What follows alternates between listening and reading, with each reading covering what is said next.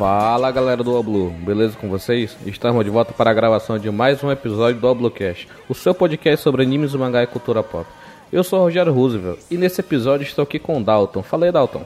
E aí galera, na minha época a arma ancestral era chinelo de mãe e cinto de pai. Vacilou, o couro come. Eu sei muito bem o que é isso.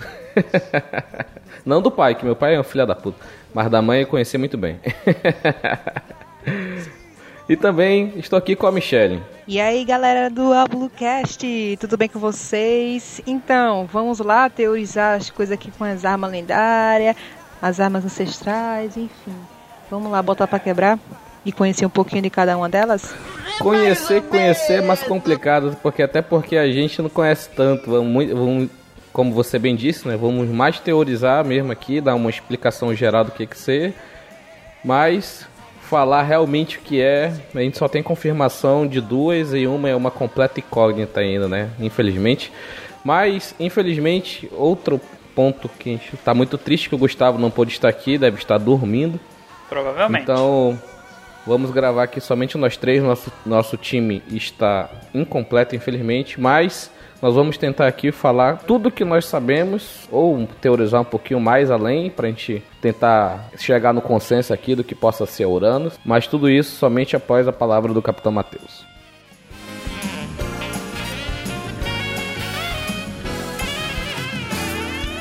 Fala galera! Chegou mais um cast para você aproveitar, se divertir e teorizar com a gente. E como foi dito no episódio passado, a melhor forma de você contribuir para que o Oblu continue com todo esse conteúdo é através do Padrim. Entre no site www.padrim.com.br barra Alblu, contribua e venha fazer parte do QG você também, essa grande família a qual eu amo muito. Se inscreva no canal Alblu no YouTube e acesse o site www.albluvr.com e fique por dentro de todas as novidades. Conheça também meus outros projetos, a minha banda The Wolfstorm e meu mangá La Basura! Deixe sua classificação do podcast no iTunes, dando suas 5 estrelas ou quantas você achar melhor. Isso ajudará muito para o crescimento do nosso podcast. Se você quiser mandar e-mail para a gente, envie para podcastalblue.gmail.com.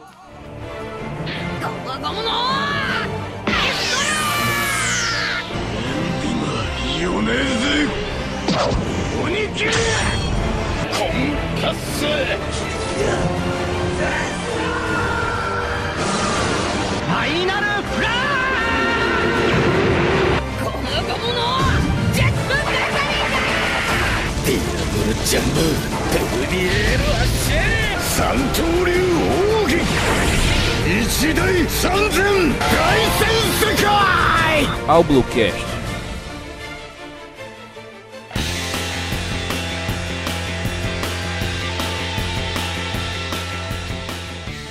Estamos de volta, estamos de volta, agora ao vivo e em definitivo. Então, pessoal, como falamos anteriormente, nesse episódio nós vamos falar aqui sobre as armas ancestrais. A gente teve, durante o anime de One Piece, o mangá, pouco, né, sobre o que são as armas lendárias, mas a gente tem confirmação de algumas coisas, do que elas são capazes de fazer. Mas antes de a gente falar sobre cada uma delas, Dalton, você pode dar um, uma denominação geral do que é a arma lendária, uma arma ancestral? Cara, quando a gente fala de arma ancestral, a gente não está falando de uma tecnologia atual, a gente está falando de algo antigo. E dentro da história de One Piece, ele fala que elas foram, né, e ainda são consideradas como as três mais poderosas armas em capacidade de destruição em massa. E segundo a história, segundo reza a lenda, né, porque a gente ainda não viu elas no anime, ou viu, ou talvez tenha visto e a gente não tem certeza, elas fazem parte da história do século perdido. E basicamente todo mundo quer ter contato com essas armas ancestrais porque aquele que possuir, né, possui o maior poder de destruição, logo ele é o mais poderoso dentro da história. Basicamente seria isso. E como você bem disse, Dalton, elas são tão poderosas, né, que infelizmente, né, elas são instrumentos de cobiça, né, cara. Grandes piratas, o próprio governo mundial, eles estão muito interligados em querer ter esse poder militar, né, esse grande poderio, né. Porque a gente sabe que uma arma de destruição em massa, ela não é uma arma que você realmente vai usar, mas sim você vai usar ela para dissuadir seu adversário. Olha, se você vir para cima de mim, você sabe o que pode acontecer contigo. Foi isso que protegeu a gente da guerra nuclear, o que poderia ter acontecido na Guerra Fria. Teve episódios que a gente quase foi completamente destruído. A gente foi salvo por alguns bravos militares russos aí que, né, Dalton, que sabe da história, né, que viram no radar e eles tinham o poder de apertar um botão e acabar com o mundo, mas eles pensaram mais a respeito e não fizeram isso e estamos aqui podendo hoje falar sobre One Piece. E, essas armas, ela, como eu falei, né, são armas mais para dissuasão, acredito, do que realmente destruir alguma coisa. Quando a gente fala aí a respeito de arma de destruição em massa, na história mundial, a nossa história, a história dos seres humanos, a gente pode falar que elas foram usadas só em 1945, a Segunda Guerra Mundial já tinha acabado, elas foram usadas após o fim da guerra. Tem gente que acha que elas basicamente foram o fim da guerra, mas elas foram usadas após. Como o mundo viu o poder de destruição de uma arma, porque se a gente vê uma arma de destruição em massa, ela não te permite usar aquele lugar que você quer. Se você jogou ela ali, você destruiu aquele lugar principalmente no caso, no nosso caso, armas nucleares, ela vai deixar radiação ali pelo menos 100 anos. 100 anos aquele lugar ali, ele não é um local próprio para você morar, para você estar, para você respirar, para plantar, para nada. Dentro do mundo de One Piece, ele não deu a entender se, por exemplo, essa arma de destruição em massa, ela seria uma arma com a radiação, ou com fogo, ou com gelo. A ideia é apenas que uma vez que ela for usada, aquele local ali vai ser destruído. Logo, eu não preciso usar. É isso aí que você falou. A Guerra Fria foi esse período da história da humanidade que o cara falou de um lado: olha, aqui nos Estados Unidos a gente tem arma nuclear, vocês já viram. Na União Soviética eles falaram: pois é, a gente pegou uns cientistas alemães também e aqui a gente também tem. E eles fizeram assim experimentos em algumas ilhas do Pacífico e outras partes do mundo aí. A gente sabe que isso aconteceu. Mas para a guerra propriamente dito não foi. E esse caso aí que você citou, Rogério, é a crise dos mísseis, que para quem assistiu X-Men Origins, é, ele mostra lá o, o, navio quase atravessando a linha imaginária lá, que se ele atravessasse começaria uma guerra. Foi, um, foi, foi o quase, o quase da guerra. É. Esse foi o ponto mais crítico, né? Foi em Sim. 62, 63, uma coisa assim. As armas lendárias de One Piece, né? A gente tem a confirmação que existem três armas lendárias: Pluton, que é um grande navio de guerra, Poseidon, que a gente não sabia até então o que, que era, e na saga da Ilha dos Tritões a gente viu que é uma pessoa que pode conversar e controlar os grandes reis dos mares, e a terceira que é completamente desconhecida, que é Uranus, né? São, são nomes, né, bem, bem fortes, né? Nome de deuses romanos, deuses romanos, né? É, são romanos nesse caso. Então, cada um é exemplifica o que, que ele pode fazer, né? Uranus, a gente tem uma ciência que é referente aos céus, né? Então, dentro do mundo de One Piece, quem, é assim, no mundo real, no mundo de One Piece, quem controla os céus, controla a terra e controla os mares, porque se você consegue ver seu inimigo a uma distância muito longa e conseguir exterminá-lo antes de você chegar, é muito melhor do que você chegar face a face e querer guerrear com ele. Então, eu acho que Uranus é, é uma dessa analogia, né? Que ela é uma arma dos céus, alguma coisa que controla o clima, a gente vai falar mais pra frente. A Pluton é o que tá. A gente não tem terra, né, no, no mundo de One Piece. Mas a gente acredita que por ser um navio, ela tá na superfície.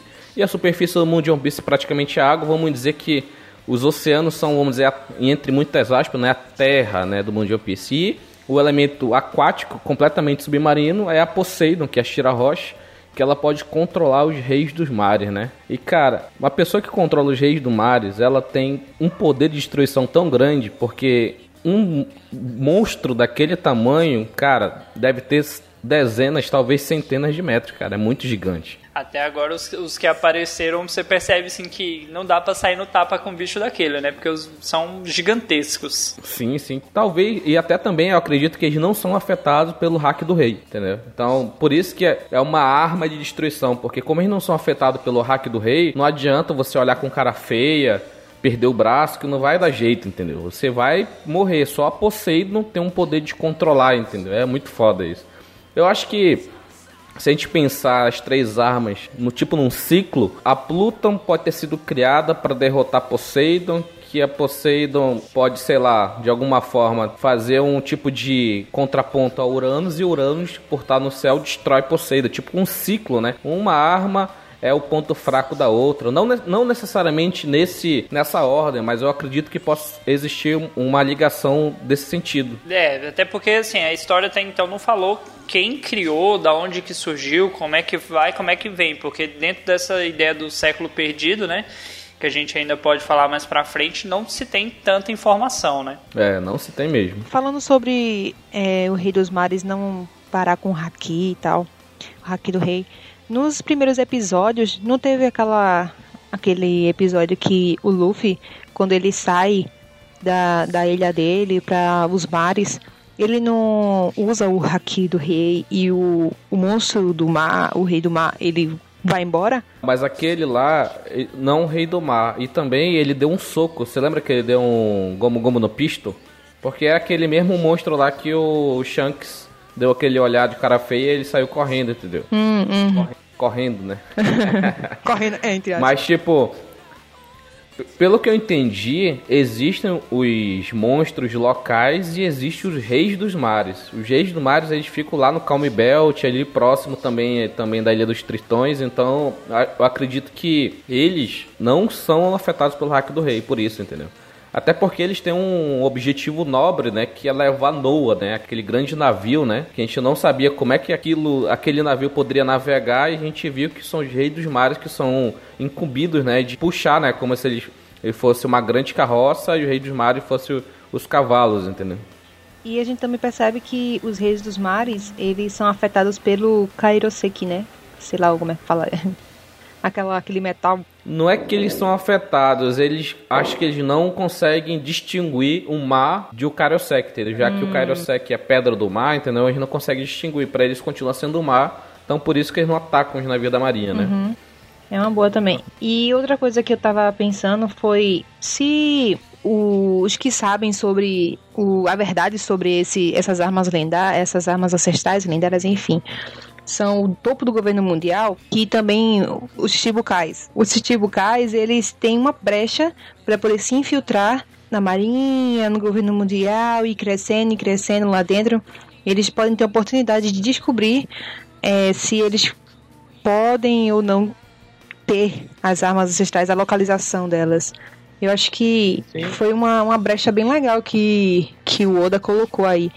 Talvez seja por isso que o Shanks seja tão lá em cima, entendeu? Tenha, tenha contato com o Gorosei e tal. Eles são. tem um nível bem mais alto, na verdade. E esse ponto que você falou, né, é bem interessante porque o Crocodile, né, a gente vai falar mais pra frente um pouco quando a gente for falar de Pluton, só dando um resuminho aqui, ele se infiltrou no governo mundial por causa da Pluton, né? Que ele queria ter o, a posse desse grande navio de guerra para poder, sei lá, no, no, na cabeça dele ele quer ser rei dos piratas. Então a gente viu isso naquele, naquele episódio que a episódio não, na história de capa do, do Crocodile, aquela meninazinha lá que desenha os, os desejos mais profundos, né? Ela desenhou, ela fez uma, uma roupa de, do, do uma roupa do Gold Roger para ele, né? Então ele ficou vestido como rei dos piratas. Então eu acho que o desejo mais profundo dele que ele tem é virar rei dos piratas a própria maneira dele, entendeu? O jeito obscuro, com seus objetivos escusos. Então ele, a própria maneira, ele quer ser o rei dos piratas, diferente do Luffy que tem os objetivos nobres, né? Será, cara? Será? Esse lance de, do Luffy querer ser o rei dos piratas é uma coisa nobre. Ele só, eu acho que ele falou assim: quem que eu posso ser que vai ser o cara mais importante aqui? O cara mais mais importante, assim, o que pode tudo. Ah, você é o rei dos piratas. Então vamos lá. É, se ele tem um objetivo grande, né? Ele tem que ser um grande. É tipo o Goku querendo ser o cara mais forte do universo. Ele nem quer ser o mais forte do universo, ele só quer bater num cara mais forte que ele. Ele só quer lutar, né? Ele só quer lutar. É, mas não é Dragon Ball. E como a gente já veio falando muito aqui já da, da Poseidon, dos Reis dos Mares, vamos começar, propriamente dito, falando sobre a nossa primeira arma ancestral aqui, que nós temos um pouco mais de informação do que as outras, que é a Poseidon, né? A Poseidon original foi uma sereia que apareceu durante o século perdido, na, daquele período da Grande Guerra, e ela tem uma ligação muito forte com o Joy Boy, né? Que o Joy Boy deixou um poneglyph pedindo desculpa para ela, que não sei o que, aquele drama de novela mexicana todo. E cara, a arma Poseidon, né, a pessoa, né, que essa arma ela se incorpora numa sereia, ela ficou sem dar as caras, né, por 800 anos. Então, somente, vamos dizer, no período atual do mundo de One Piece, que a Shira Roche despertou esse poder, né? Não ficou bem claro como ela despertou, só deu a entender que ela nasceu com esse poder. Não, não, foi, não foi apresentado ela tendo um tratamento especial, nem um ritual, nem nada. Ela apenas desenvolveu, ela apenas nasceu com esse poder. Pode-se dizer que ela é a reencarnação dessa sereia lendária, entendeu? Da sereia Poseidon. A ideia de que a arma não tem necessariamente o formato de uma arma, que ela pode assumir um objeto inanimado, um objeto animado, ela simplesmente ela continua existindo. O lance que a gente comentou em outro episódio sobre as Akumas no Mi, que elas não deixam de aparecer. Ela vai surgir em outro lugar, em, sei lá, um outro momento, mas ela vai estar sempre ali. Será que a Poseidon, a Shirahoshi, ela herdou o poder, tipo, as Akuma no Mi? Os poderes vão para uma fruta, a pessoa come e adquire o poder. No caso do poder da Poseidon, já que ela é muito mais resistente, muito mais forte, muito mais assim estrondoso o poder, poderia ser que um humano fosse o, o, o recipiente do poder da Poseidon. Aí, quando ela engravidasse, passaria o poder para o bebê. Ou talvez, é, por a estrutura corporal deles serem diferentes, poderia ser que só um um tritão ou uma sereia poderia receber esse poder. Poderia ser uma coisa assim. Mas eu acho que está muito mais ligado à questão, no caso especificamente da Poseidon, de Poseidon, de Mares, de toda essa questão lendária, a questão da linhagem sanguínea mesmo. Porque aí vem assim, alguns poderes, segundo lendas e afins, só passam dentro de uma família. E aí, no caso dessa arma, né, da Poseidon, ela já faz parte da, da linhagem sanguínea da família da, do reino Ryugu. Que aí já vai mostrar assim que a Shirahoshi ela recebeu esse poder porque ela faz parte dessa família, dessa linhagem sanguínea e que e demora um tempo para despertar, ou que só quando a Poseidon original morre e desaparece que passa para a próxima, a gente não sabe aonde que tá, quando que foi que aconteceu, então assim, não tem uma explicação pronta, né? Poderia ser isso. É, é uma coisa que apenas apareceu, né? Porque se fosse questão de linhagem sanguínea, teria aquele negócio, ela morreu e, sei lá, deixou um filho. Aí, por que que não, não apresentou esse poder antes? Porque somente após 800 anos o poder foi novamente mostrado. Será que teve outro tritão, outra sereia que teve o poder, mas não despertou? Será que é esse que é o plot? É, é, que nem eu falei, às vezes a original ainda não tinha morrido. Quem garante que a original morreu? Hum. Será que, como tá lá no Roger Cheiradão parte 2, será que lá na Matrix aí que ela passou o poder pra ela? Olha aí, ó. Ai, ai. Essa teoria da Matrix vai perseguir a gente para sempre, né? Agora, uma coisa bem interessante de falar da Poseidon original é essa relação dela com Joy Boy. Joy Boy, que era um ser da superfície, né? ou seja, um humano, era de Laftel, era o rei de Laftel, entendeu? Era alguma coisa nesse tipo. Por que, que ele deixou uma carta de, de desculpa para ela? O que, que ele prometeu para ela que ele não conseguiu fazer? Será que foi o grande sonho dos tritões de ter um lugar ao sol na superfície? Será que o fato da Poseidon não, não existir mais também tem a ver com ele? Algo que. alguma decisão que ele tomou, ou algo que ele deveria ter feito e ele acabou fraquejando como ser humano. É bem difícil, né, a gente teorizar qualquer coisa sobre Joy Boy, sobre Poseidon original, até porque a gente não teve nenhum flashback que remonta, né, ao século perdido. Então a gente fica somente teorizando sobre qual seria essa relação. Será que eles eram algum tipo de casal, que eles não poderiam ficar juntos por causa dos preconceitos dos humanos, também os preconceitos até dos próprios tritões com os humanos. Então fica nisso, né, cara? E a Shira Roche tem esse poder da Poseidon é um objeto de cobiça que poucas pessoas no mundo de One Piece sabem, né? A Robin, boquinha miúda, ela sabe, não conta para ninguém, contou só pro Tuno. O Netuno já tinha conhecimento desde quando ela despertou o poder. Os irmãos delas também sabem, né? E quem sabe também é o Caribou do cabelo molhado, cara. Então, ele que tá preso lá na prisão do Kaido, com essa informação ele pode fazer uma moeda de troca, se não fez antes, pode fazer no futuro. E se o Kaido tiver essa informação, o Kaido vai para cima da Shira Roche, e aí vai ser um negócio generalizado, vai ser tiro, porrada e bomba pra tudo que é lado. A gente sabe então que a Shira Roche ela possui esse poder, né? Poder da Poseidon. Só que até então, até o presente momento do mangá, levando em consideração que eu não li os últimos ainda, né? Mas ela não demonstrou controle, né? Desse poder. É, tá lá, mas ela ainda não despertou. E que mostrou um pouquinho, a gente viu assim no, no anime, é um poder assustador. Mas, novamente, ela precisa aprender a controlar esse poder. Eu acredito que ela já controla. Ela mostrou descontrolado quando ela era criança, quando a mãe dela morreu. Aí os reis dos mares vieram e destruíram o navio lá do Tenryubito. Pelo que eu me lembro assim, não sei se destruiu, mas deu um grande dano. E depois que o Luffy derrotou o Rod Jones, né? Ela pôde conversar tranquilamente com eles, entendeu? Como se fosse uma conversa de bar, entendeu? Ah, tudo bem, isso aqui, essas coisas, entendeu? Então eu acho que ela já controla o poder muito bem, ela já consegue se comunicar a todo momento e nesse período que não tá mostrando ela, que não mostrou ela, ela deve ter passado um bom tempo conversando com eles, entendeu? aprendendo os segredos do mundo, porque os com certeza os reis do mar, eles têm um passe livre para todos os blues, entendeu? Porque querendo ou não, aquele buraco que tem da Ilha dos Tritões é um buraco na headline que eles podem ir para qualquer blue, entendeu? Além de ir para grande, para o novo mundo, pode ir para o west, para o south, para o north, para o east blue, entendeu? Qualquer momento eles podem ir. É como se né? fosse uma passagem para eles, grande o suficiente para que eles possam passar lá. E ninguém deixa definido quantos anos vive, né? Um, um bicho desse. E eles podem estar vivos desde antes do século perdido, entendeu? Eles podem ter. Eles podem ser milenários, entendeu? Assim como aquele.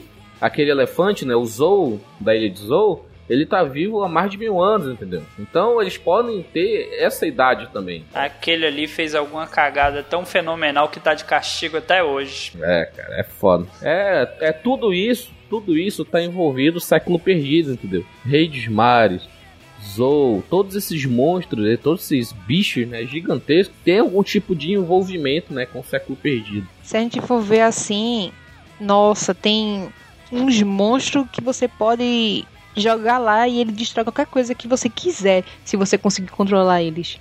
Isso é muito extraordinário. Que quem Fizeram sabe. O rapaz? Não foram eles que fizeram o buraco na red line, né? Pra passar. É uma boa. Interessante mesmo. É, tem, tem um pouco de sentido nisso, né? É, pra a força que eles é. têm. Vamos ficar nisso. Ser perigoso e tal.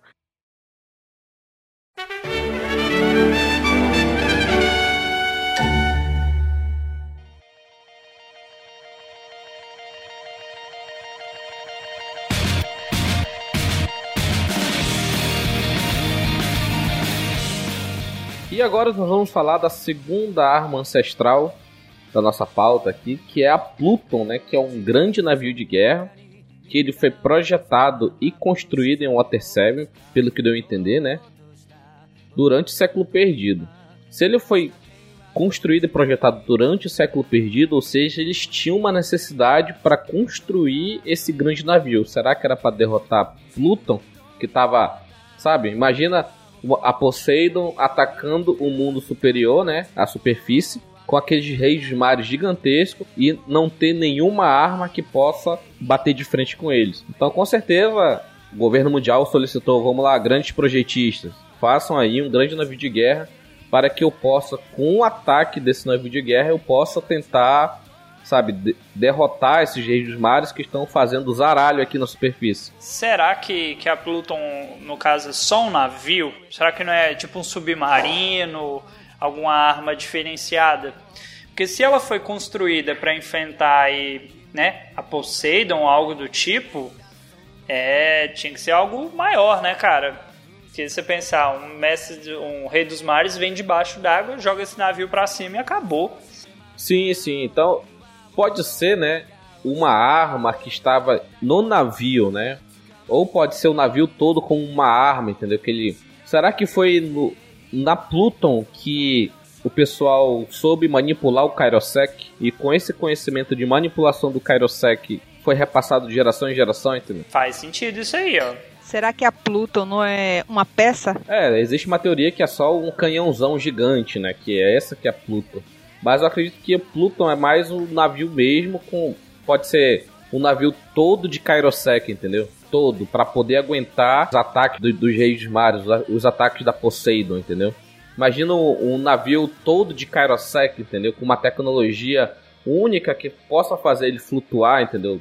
Como um navio. Então, pode ser, entendeu? Pode não ser, sei lá. Mas a gente fica no campo das teorias. Sendo que, como ele foi projetado e construído no Water 7 pelo ancestral do Tom San, então por isso que o Tom San tinha a planta de Pluton, né? Que a gente viu que o Frank queimou e, e existem teorias que por ele ter queimado, ele já tinha um conhecimento de página a página, linha a linha, palavra por palavra do que estava naquele manual. E por isso que ele pôde queimar e fez o Sunny, né, com características, não sendo ele todo a, uma nova Pluton, mas sim com características da Pluton. Então. então, tecnicamente, Pluton deixou de existir lá naquele período dessa guerra aí do século perdido. Isso aí a gente tem certeza. Não, não. Ele não deixou de existir. Ele está escondido em alguma parte do reino de Alabasta, que a gente sabe que o reino de Alabasta é da família Nefertari, que foi uma das 20 famílias, né, que fundou o governo mundial. E esse posto lá é uma coisa bem interessante porque tá um grande navio de guerra escondido num país completamente desértico. Ou seja, para não para nunca mais ele poder ser utilizado, entendeu? Eu acho Será, isso muito foda. Cara? Será que o Oda Malditão colocou esse, esse navio no meio de um deserto, cara? Ô, Oda, por que, que você faz isso comigo? Cara, fala que esse trem tá destruído. Fala não, que. Tá escondido. Fala que o Frank sabe construir ele, reconstruir tudo mais, mas não fala que esse trem tá no meio de um deserto, não, porque isso vai dar trabalho. Ainda mais se ele for feito todo de Karosek, você pega os caras mais fortes de One Piece, a maioria usa Akuma no Mi. Quem vai conseguir Sim. tirar esse trem do deserto? Mas faz sentido, gente. Imagina o trampo. Agora imagina assim: Alabasta não era um país completamente desértico só que o, o usuário original da Suna Sunanomi do Crocodile, ele colocou a, a Pluton lá e depois disso ele transformou o país inteiro num grande deserto. A galera que assistiu o Aquaman nesse momento tá falando assim: Meu Deus, isso aí tava no filme do Aquaman. Mas eu não vou dar spoiler para quem não assistiu. Assista. eu tava pensando. Eu, eu, tá. eu pensei nisso agora. Já pensou foi isso? Ele colocou lá Pluton. Pluton, você vai ficar aqui agora. Agora eu vou fazer meu trabalho de transformar isso aqui num grande deserto, entendeu? Ele fez, transformou aquele grande continente, porque para mim Alabasta tá, é uma ilha tão grande que já chega, eu acho que num, num tamanho de continente, eu acredito. Então ele fez, ele fez isso, entendeu? Ele transformou toda a ilha, todo o continente num grande deserto. Aí seria muito foda, entendeu? Talvez é, a Poseidon, a Pluton e a Urano sejam é, um conjunto. Tipo, em vez de ser um para destruir o outro, seria tipo um conjunto. Tipo, a Poseidon ah, seria entendi. pra. Tipo, desmontar todinho, né? Isso. Tipo, de, tipo um Lego. É, Desmonta tipo isso. todinho, depois remonta até a Pluto tá pronto. Aham. Uhum. Aí, tipo, é, a Poseidon seria pra navegar os mares e não ter nenhuma. nada pra atrapalhar. No caso da Pluton, seria pra tanto o mar com a ajuda da Poseidon quanto na terra. Ou poderia ser, com a ajuda da Uranus, ela ter colocado a Pluton no, em Alabasta. E já que a teoria de Urano seja alguma coisa relacionada a clima, talvez tenha secado toda aquela área e ter deixado Pluton enterrado ali. Aí só com a ajuda da Uranus Entendi. iria conseguir tirar ela de lá. Tipo isso. Ah, entendi. Tipo, por exemplo, por exemplo foi não foi o usuário da Sunasuna, e sim o próprio Uranus, ou. Isso, isso. O que, que, que seja que for Uranus, transformou aquele, aquele clima num deserto e o Pluton ficou lá. É até melhor, né? Porque aí amarra, né? Todas as armas ancestrais, né?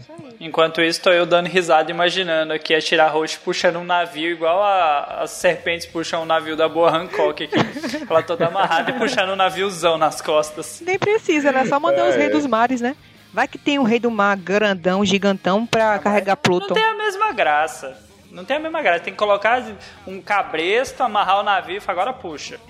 Ela seria o cavalo marinho. É, é basicamente. É, né? ai, ai. E por que, que a gente está falando, pessoal? Porque a Pluton está em Alabasta. Porque se vocês lembrar, lembrarem lá do daquela parte final do arco de Alabasta, que mostra lá a Robin lendo um poneglyph, esse poneglyph ele está dizendo a localização exata né, da Pluto. Só que ela não quis passar essa informação pro Crocoboy, né? E por isso que ele atacou ela e quase matou ela. E aquela coisa, né? Ele tá, tá, tem muita gente procurando, cara, e nem todo. Agora ainda tem um problema, né? Antigamente tinha mais gente que sabia ler os paneglifos, hoje em dia tem poucas, né? Só tem a Robin, né? Será que só tem ela, cara? Eu diria que o governo deve ter alguns malucos escondidos que sabe também. Eu acho que deve ter outros de Ohara, tipo numa ilha desconhecida. Porque se vocês lembrarem desse arco, desse flashback da Robin, né? Muitos dos arqueólogos estavam em missão ao redor do mundo. Não é, não é possível que não estivesse nenhum em missão enquanto teve o, Buster Call, entendeu? Aquele é lance é morreu todo mundo, né? É meio todo improvável. mundo, né? É, é improvável, mas a informação que a gente tem é essa, que ela é a única sobrevivente de Ohara, né? Então, vamos trabalhar, né, com essa meia informação. Então, vamos dizer que só tem ela. Então, por isso que ela é perseguida, ela tem uma ela sempre teve uma recompensa altíssima. Cara, para poder o governo mundial pegar ela, né, para prender, matar, sei lá o que for. Então, ou até mesmo ensinar, né, como ler os poneglyphs, né? Porque a gente fica pensando que pode ser só para matar, só para prender ou dar um fim, mas no final eles também querem ela para que ela ensine como ler os poneglyphs, entendeu? A gente falou no cast de governo mundial que os Goroseis sabem onde estão as armas ancestrais, mas como não tem o porquê de eles pegarem agora, então eles deixam quieto. Mas será que eles não sabem onde estão e precisam da Robin para poder novamente tomar posse das armas ancestrais? É o lance, né, de, de, localização, como é uma coisa bem antiga, talvez essa informação tenha se perdido em algum momento. Mas em relação a Pluton, cara, eu acho que se o Frank soubesse de fato, ele já tinha comentado alguma coisa. Eu acho que ele, ele deve ter essa informação na cabeça, mas ele nem sabe que essa informação é tão importante. Porque ele é um construtor, cara. Se ele sabe que ele tem em, em mãos uma, uma arma mega poderosa, você acha que ele não ia querer ter construído? De alguma maneira? Bem, né, que ele deve saber que é muito poderosa a arma, porque ele conhece as estruturas, né? E também porque ele queimou e não deixou ninguém pegar. Isso significa que ele realmente sabe que aquilo ali é. Mas às vezes ele não queimou porque o Tom Sam falou: olha, isso aqui eu tô passando para vocês e eu não quero que mais ninguém saiba. Por isso que o Tom Sam ele separou, né? Metade pro, pro Kilt Flan, né? Que era o Frank, e metade pro Iceberg, né? Então, ficou nisso, para nenhuma pessoa saber exatamente a planta completa, entendeu? Fica dividido. Mas pelo que eu entendi, depois ele. O Frank, de alguma forma, não lembro agora, ele tava com a planta completa e queimou toda de uma vez. Eu acho que o Iceberg, quando ele visitou ele, visitou o Frank, né, depois do acidente, ele deixou lá. Vocês lembram disso? Eu não tô me recordando agora. Eu também não tô. Eu assisti tem muito tempo essa parte. Imagina, se todos os piratas, mesmo Kaido, mesmo Big Mom, eu acredito que eles não têm poder suficiente para enfrentar todas as três armas ancestrais juntas. Né? Quantos anos tem o Kaido? Aí a gente vem naquela, e aí? Será que e o Kaido agora? já tá aí já há 800 anos? Será que o Kaido. Não... Por que o Kaido não pode ser Uranus? Olha aí, ó. Olha o Roger Cheiradão 3 vindo aí, gente. Caraca, o Kaido ser Uranus por causa da fruta, a fruta dele do dragão envolver o clima também, essas coisas? O clima, o cara voa. Não, mas e... calma, depois a gente vai pra Urano, depois a gente chega Eita. nos Roger Cheiradão de Urano, Eita. calma. Daqui a pouco você jogar Uranus na, na Matrix. É, né? Será que a Uranus não é a própria Matrix? Tá, tá, tá. Ai, é, Roger Cheiradão. Pessoal, se vocês querem saber a teoria da Matrix, vejam o cast de Roger Cheiradão, número 2, que tá sensacional nas teorias malucas lá.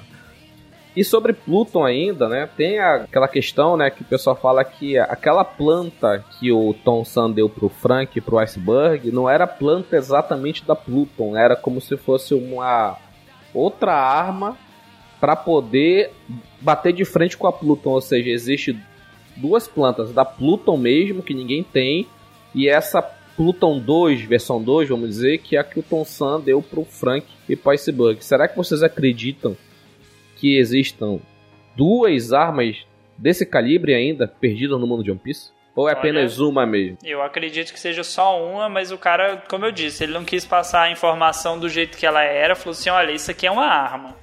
Não vou dizer que arma que é não, mas não deixa ninguém ter contato com isso não. É tipo Pluton versão aquele cara estranho, esqueci o nome dele. O cientista doido. Ah, o César? Não, Ou o Vegapunk? Vegapunk. Pluton versão Boa, Vegapunk. será que Vegapunk... Será que Vegapunk já tem conhecimento da Pluton e já, tipo, pegou pra ele, mas ele não falou pra ninguém? Aí seria muita loucura, muita viagem, né? Mas se o Vegapunk tivesse acesso já a essa arma, o governo já ia estar usando, por que não? Porque o governo tá com um cagaço forte agora. Não, mas o Vegapunk, ele, ele é um cientista preso. Ele não tá lá por vontade própria, ele tá. Ele é um cientista, né? O cientista, independentemente do meio que ele tá, ele quer continuar fazendo a sua pesquisa científica. Mas a gente não pode esquecer que ele era parceiro do Vinsmoke Jade, né, que é o pai do Sandy, e o Jade conseguiu fugir e o Vegapunk foi preso, né? Então, é- ele está trabalhando para o governo mundial apenas porque ele quer continuar as suas pesquisas científicas e tecnológicas. Mas ele não tá porque ele quer, entendeu? Ele tá porque ele é obrigado e no final das contas ele é um cientista. Ele Não quer tá continuar fazendo grado, suas né? pesquisas. Não tá de bom grado. Ele tá lá porque tem que estar. Se ele pudesse estar em outro lugar, ele estava, entendeu? Ele estaria. A parte boa é que ele tem tudo que ele pedir para o governo, né? Menos liberdade. Vamos para fazer o gancho para Uranus. Tem uma teoria lá do longínquo Roger Tiradão 1 que o Vegapunk ele faz parte daquele bando dos piratas espaciais que apareceram na história de capa do Enel. Então, será que o o Enel que tem um poder da do, da Uranus atualmente, porque ele tá lá naquela na Lua, em uma das luas de One Piece e que tem aqueles robozinhos lá. Então, Será que o Vegapunk, por ser um pirata espacial, ele já sabe o que é Uranus e por ele estar criando as Smiles, ele tá tentando criar uma, uma Smile que tem o poder da Uranus? Rapaz, isso- até hoje esse negócio de pirata espacial, isso aí é muito. Isso é muito viagem pra mim dentro do mundo de One Piece, cara. Tem alienígena, cara, no, no mundo de One Piece, cara. O pessoal que não lê história de capa tá perdendo muita coisa boa, meu irmão. Ok, né? Ok.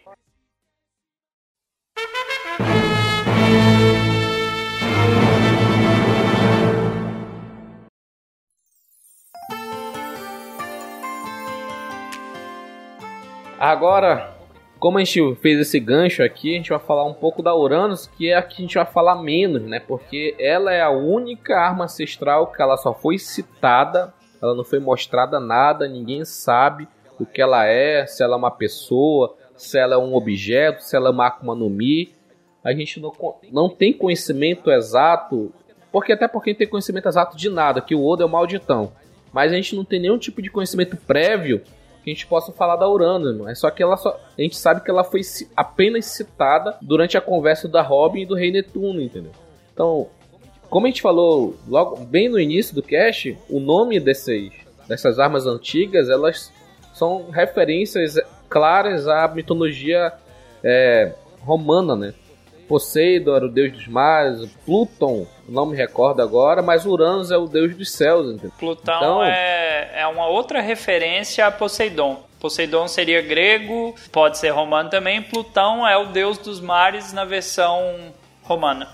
Ah, sim. Ainda bem que tem um Dalton aqui, um professor de história, pra corrigir as merdas que o host fala. Mas, cara, é muito intrigante a gente, com novamente, né? 925 capítulos e não saber absolutamente nada sobre alguma coisa, entendeu? É a mesma coisa o Insama. Quem é o Insama? Ele apareceu um, um capítulo, aquele maldito, dois capítulos, e ele tem uma importância gigantesca, e, e até então a gente, a gente não tinha conhecimento dele. O que mais o Oda tá escondendo da gente ainda, entendeu? Tem muita coisa. E entra naquela, cara. Tem gente que sabe. A gente sabe que dentro da história, o, né, o Oda, apesar de ser um malditão, ele não deixa as coisas tão jogadas assim. Isso não é Bleach. Você não tá lendo Bleach, você não tá assistindo Bleach. Você respeita. Não é jogado. Então, ele, ele tem ali, por exemplo, a Robin. A Robin sabe muita coisa, velho. Por que, que ela não fala? Eu tô começando a pegar gosto, que nem o Rogério chama ela de boquinha miúda, já tô começando a chamar ela de boquinha miúda também, porque ela sabe. Por que, que ela não fala? Cara, não sei, cara. Porque ela sabia do sábio e não falou nada. Ela, ela sabe que o Frank tem uma relação direta com as armas ancestrais, não falou nada da Poseidon pra ele. Sabe, ela sabe muita coisa, mas ela não sabe, não fala. Ela fica com aquela carinha lá de, de pastel, de paisagem, e não fala nada, entendeu? É complicado. A gente fica lá querendo fala, miserável, fala. A gente quer saber. Agora, como a gente vem falando, né, sobre a Urano ser uma referência ao Deus dos céus, né? Será que ela é uma daquelas cinco Akuma no Mi que dá um poder de voar ou ela tem algum poder específico? Existem teorias, né, que ela é uma Akuma no Mi de mudança climática, como a gente já falou aqui, teorizando que ela que fez a mudança climática da, da ilha de Alabasta para ela virar um grande deserto e poder esconder a Pluton lá naquela ilha. Então, será que a Uranus é uma Akuma no Mi, já que Pluton é um objeto, é um navio, a Poseidon é uma pessoa, nessa conta só tá faltando uma Akuma no Mi. Então por isso que muita gente teoriza que Uranus é uma Akuma no Mi. Vocês acreditam que seja uma Akuma no Mi do tipo mística, lendária, sei lá como que vai ser? Então, Rogério, então acho que esse é o momento da gente ir para a nossa parte de teorias aqui da pauta, porque tem uma teoria que vai se encaixar perfeitamente nisso que você acabou de falar, hein? Continue, pode falar. A primeira teoria que a gente tem aqui né? Que é uma teoria até bem trabalhada. Lembrando, gente, isso aqui é teoria, não são tão fumadas, elas são teorias mais simples, que diz. Pluton, é, Poseidon e Uranus foram criadas com o objetivo de realizar o projeto One Piece, idealizado há muito tempo pelo povo que viveu durante o século perdido. A ideia era destruir a Red e a Grand Line, tornando todos os mares em apenas um, e para isso seria necessário o poder das três armas ancestrais. Já pensou? Destrói é. tudo que é parede. Eu quero um só agora. E é assim que é poder existir o All Blue, né? Já que o All Blue é um mar onde todos os mares se encontram, não é possível isso com a Headline, entendeu? Então, a Headline ela tem que ser destruída para poder existir o All Blue, entendeu? E aí, para isso, uma, preciso de uma senhora arma, né? E somente as ancestrais, né, cara? A gente vê a headline, ela tem vários quilômetros de altura. E aquela a Labum, né, aquela baleia, que é uma baleia gigante, mas mesmo assim ela não tem nenhum tipo de poder contra a headline. Por isso que ela tem aquelas imensas cicatrizes, né, na, ela na nem cabeça. Arranha, né, a parede. Nem arranha, ela nem sente. Agora imagina um ataque conjunto da Uranus, da Pluton e do, da própria Poseidon, todos os reis dos mares atacando de uma vez só. Aí sim, eu poderia pensar que um ataque desse poderia rachar a Grand Line, a rachar a Headline e poder abrir ela e todos os blues se misturarem e formar o All Blue, entendeu? Olha aí, é o final de One Piece aí, o Rogério dizendo como é que vai ser o final do mangá daqui a 50 anos. Não, mas é uma teoria que ela é muito bem já difundida, né? Que é a teoria do propósito herdado. É esse essa teoria, o Matheus, né, o nosso capitão, ele fez um vídeo lá no canal e é um dos vídeos mais é um dos primeiros vídeos dele, remonta lá acho que 2013, 14. Ele fez essa teoria do ele pegou essa teoria, fez um vídeo e é um dos vídeos mais vistos do canal. Então, se você não conhece a teoria do propósito herdado, escute, é, veja lá esse, esse vídeo lá no canal All Blue. A próxima teoria que nós temos aqui é que falam que a Uranus é a Akuma no Mi, capaz de controlar o clima, e aquele que comeu essa fruta é o Monk de Dragon. Pois durante suas aparições houveram alterações drásticas no tempo e seus poderes são um mistério até hoje. E aí? E aí, já pensou? O governo tem uma, o Dragon tem outra, Shirahoshi tá lá junto com os tritões, por que não? Coisa assim, né? Meio furada. Não, não cola muito, não. Cara, essa do Dragon, ela é interessante, mas só que eu não acho que seja Uranus. Eu acho que pode ser uma Akuma no Mi de tempestade, entendeu? Porque onde ele chega, acontece uma tempestade, não acontece uma mudança de, de, de clima. Mudança de clima para mim é uma coisa que é úmida, ela vira um deserto.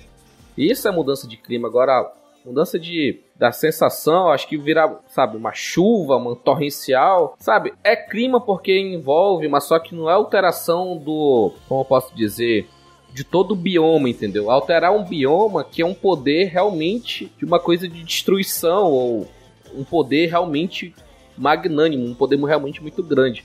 Agora, fazer uma chuva, por favor, né? É um, é um grande índio apache dos Estados oh. Unidos. Ele faz uma dança e faz uma chuva, pô. Para de desfazer da tempestade do X-Men aí, que ela é poderosa. Mas já que vocês estão dizendo é, mas que. Mas a tempestade ela não tem poder de mudar todo um bioma? Não necessariamente. Ela controla ali a chuva, o sol, mas ela não muda. A ideia dentro do, da história é isso. A, a Urano, se ela for isso, aí sim é uma coisa realmente digna de ser uma arma ancestral, entendeu? Tipo, Mas não, e- instala, não instalar de dedos, tipo do, do Hashirama, que ele faz lá uma floresta gigante do nada. Então é, é um instalar de dedos, todo aquele bioma uf, já vira deserto, ou vira uma tundra, ou vira clima temperado, sabe? Essas coisas? Isso que é alteração climática de verdade. Então, beleza, já que essa teoria tá furada, tem uma outra aqui, e aí eu vou, vou questionar, vou jogar pra Michelle essa. Ele fala da possibilidade de Urano ser personificado em um ser vivo, assim como o Poseidon, e dessa vez é o Momonosuke.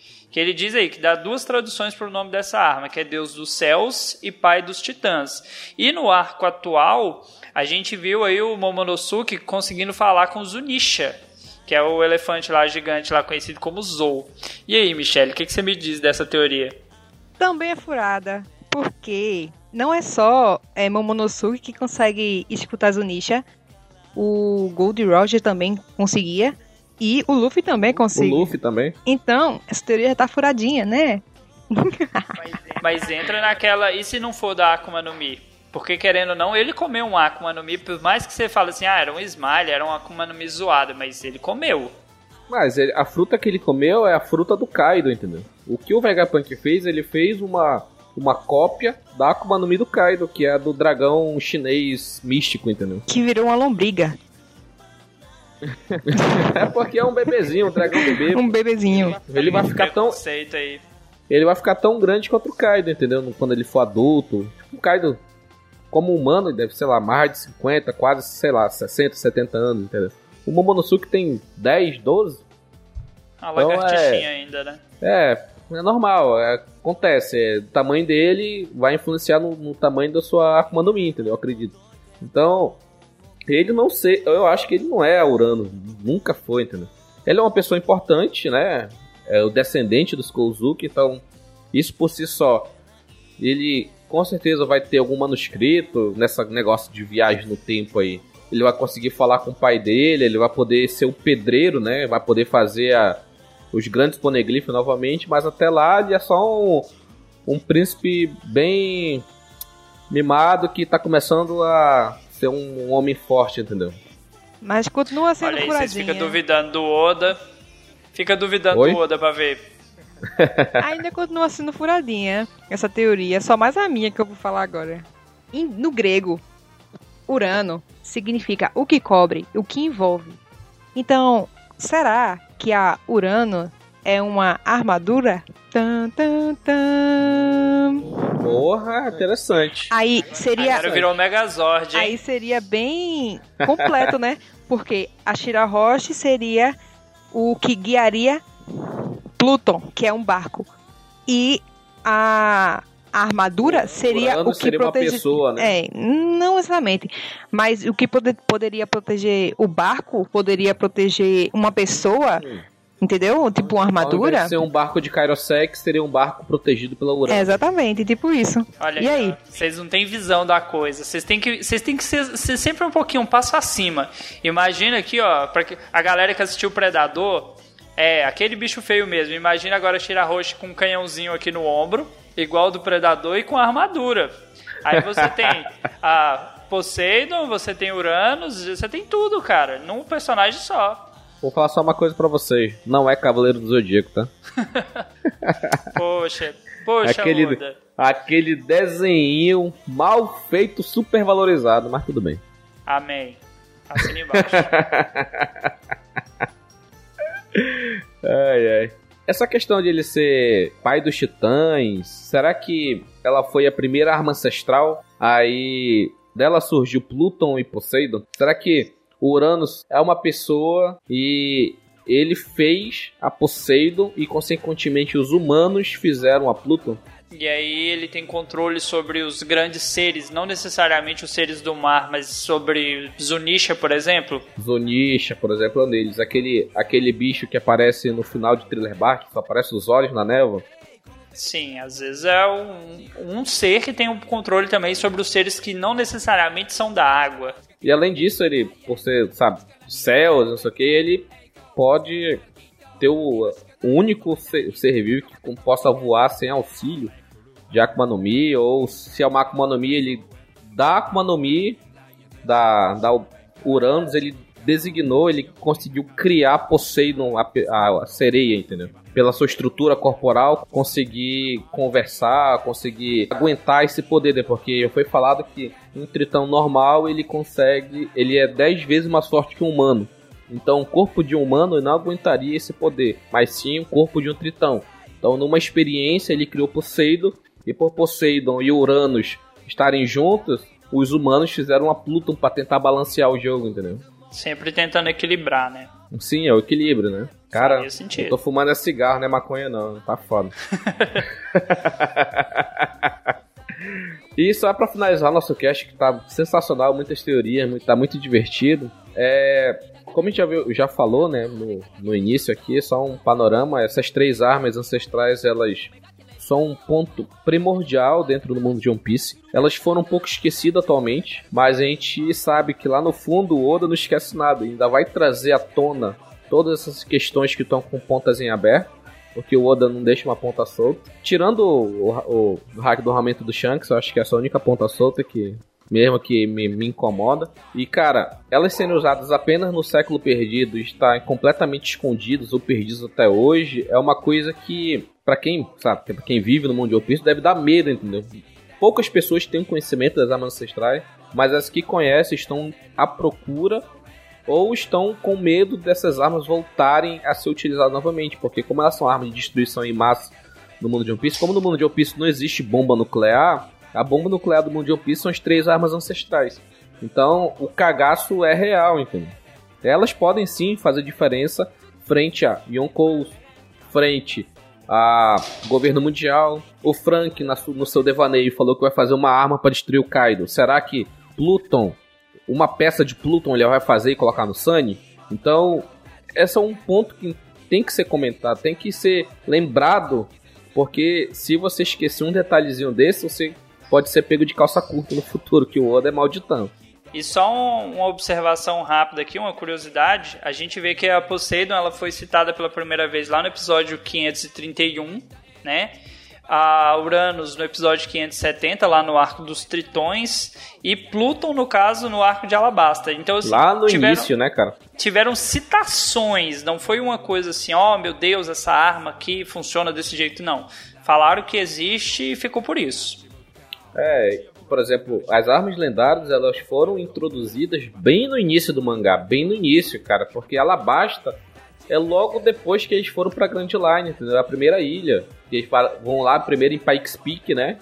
Depois vão pra Alabasta. Então, é bem no início. Então, talvez algumas pessoas possam ter esquecido, porque imagina, quem tá acompanhando One Piece desde o início, desde quando começou, isso deve ter sido, sei lá, lá no ano 2000, 2001, nós estamos em 2018. E a gente não tem quase nada de Uranus ainda, entendeu? Cara, tem muito tempo, né, velho? Pensar que se brincar, meu, meu filho vai ver o final de One Piece. O e eu não tenho filho tá ainda, de... galera. O, pois é, o teu mais difícil porque tu não tem. Agora o meu, possivelmente, ele vai ver lá com, com 20 anos de idade. E uma última teoria, né, que é só pra gente comentar a respeito, é que na época do, do Gold Roger, né, que ele descobriu toda a verdade, até que o, o Rayleigh, né, fala pro, pro Luffy que eles não fizeram nada porque eles não tinham poder suficiente até porque o Roger estava morrendo, tudo isso em questão, né? A Poseidon ainda não, ainda não tinha nascido, né? Então talvez se ela tivesse nascido naquele momento, se ela já fosse uma pessoa adulta, talvez o Roger pudesse ter feito alguma coisa, entendeu? Já que a Pluton tá perdida, tá esquecida em Alabasta, e a Poseidon ia estar tá vivinha da Silva, então não teria alguém ou algum equipamento que pudesse bater de frente com Poseidon. Será que se a Shira Rocha existisse na época do Roger, eles iriam utilizar Poseidon para fazer alguma diferença antes do Roger morrer? Eu acredito que, com base naquela teoria que eu joguei lá atrás, lá, faria sentido. Ela não estar viva, né? Então não tinha passado ainda esse poder para frente. Aí, se ela existisse, não. Aí ele conseguiria montar as três armas. Talvez. É, com certeza o rei né, sabe tudo sobre as três armas. O que, que é Uranus, o que, que é Poseidon, o que, que é Pluto, que a gente já sabe quais são, mas Uranus que é o, é o X da questão. Né? O rei, eu acho que, tirando os Gorosei, né, em Samar, acho que o Kong também deve saber. o almirante de frota deve ter uma palhinha. Até porque a patente dele não é tão alta, né? Pra saber disso. Segredos tão, tão específicos, tão valiosos, né? Então, acho que somente essas pessoas têm realmente o conhecimento, né? E sem, a gente também não pode esquecer também do tesouro, o grande tesouro de Marijoa, né? Dos Tenil Beats. O que que é? Será que é Uranus? Tem uma teoria no passado que eu li que poderia ser Uranus. Então, fica um negócio muito ainda no campo das teorias pra gente tentar falar o que é Uranus. Entendeu? Esse grande tesouro que tá lá, será que é isso? Aquele caixão, será que naquele caixão que tá depositado a Akuma no Mi lá do, da, da Uranus, se ela for uma Akuma no Mi, entendeu? Será que é o Insama que tem esse poder já? É, é, tem tantas questões que se a gente não conseguir responder aqui, a gente vai tentar teorizar alguma coisa, ou nosso, vocês, nossos ouvintes, vocês podem deixar aí na parte dos comentários que a gente vai ler. E como a gente já teorizou aqui, talvez o filho do Rogério e o meu filho que ainda não nasceu digam para vocês com exatidão o que são essas três armas. A gente tá aguardando também. é, eu acho que quando a gente, quando o One Piece acabar, a gente vai fazer um panorama geral das teorias, o que foi certo, o que foi errado. Vai ser bem interessante ver que a gente passou anos da nossa vida teorizando, sendo que às Era vezes. tudo gente- Matrix. Era, era tudo, tava na frente do nariz, era uma coisa simples que a gente pensava ser uma coisa grandiosa, acabou não sendo, entendeu? Às vezes a gente precisa olhar mais pela simplicidade do que pela complexidade. Que é a, a verdade, às vezes, está nas coisas simples. E pra galera que gosta de teoria, não leia e não assista Bleach. Você vai se decepcionar no final. Eu só não quero que One Piece no final seja um sonho do Luffy. Ai, Olha, isso Eu- é, o eu- é The Walking Dead, hein? Ah, que eu é. falei. agora, alguma coisa que vocês querem comentar sobre a Uranus ser do Insama, o Insama, alguma coisa do tipo? Senão a gente Não, pode aí- finalizar. Aí já é Roger Charadão, parte Deixa 3 só, que, deixa só as, que, as perguntas no ar, né? Melhor.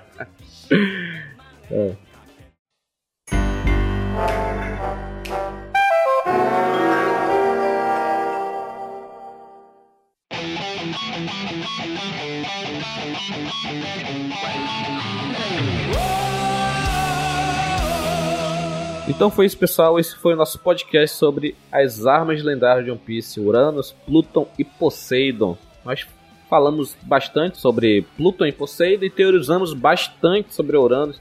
Deixe nos comentários o que, você acha que é Uranus, se você acha que o Mako no Mi, se você acha que é uma pessoa, ou se são os robozinhos do Enel que estão lá na lua de One Piece. Então deixa nos comentários que a gente está muito ansioso em saber o que, que vocês pensam do que é Uranus, entendeu? Então, se você quer teorizar junto com a gente, se você quer deixar comentários, entre lá no allbluevr.com.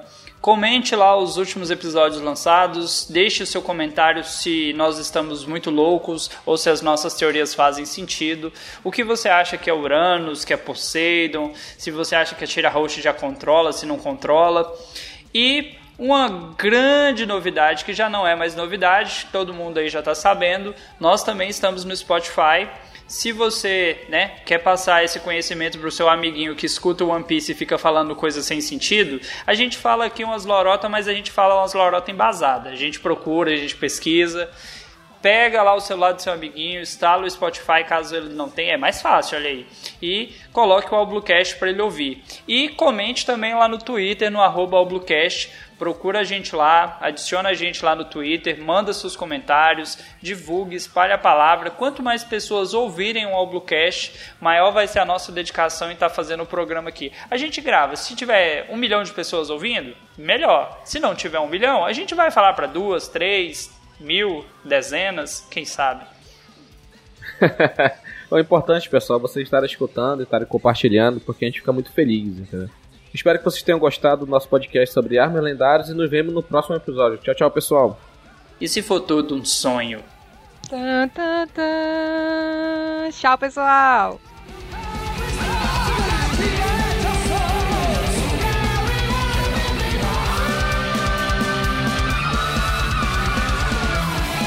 Eu diria que assim, a, a Shira Roche, ela é o Anderson Negão do mundo dos podcasts.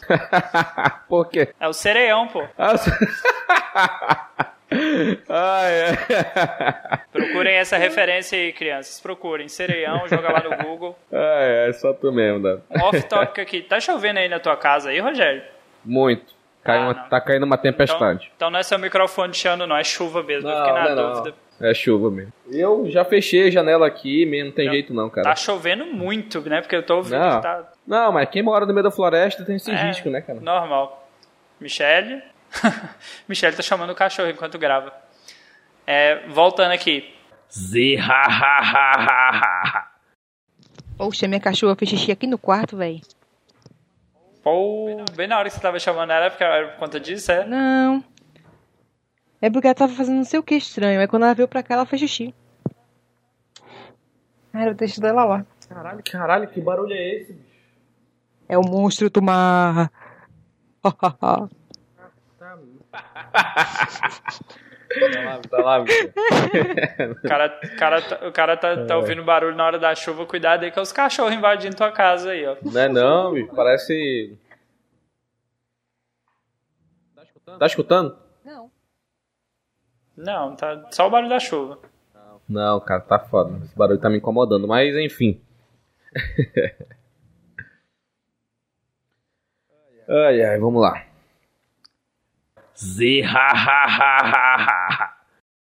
Rogério, venha para a luz, Rogério. Rogério! Foi mal, foi mal. Foi mal, foi mal. Meu primo veio aqui, eu Ah, tá. bati meu celular, meu celular caiu, foi uma merda. O que, que eu perdi aí que vocês falaram? Eu falei que a teoria É, era, eu era comentei, furada. falei, "Ge-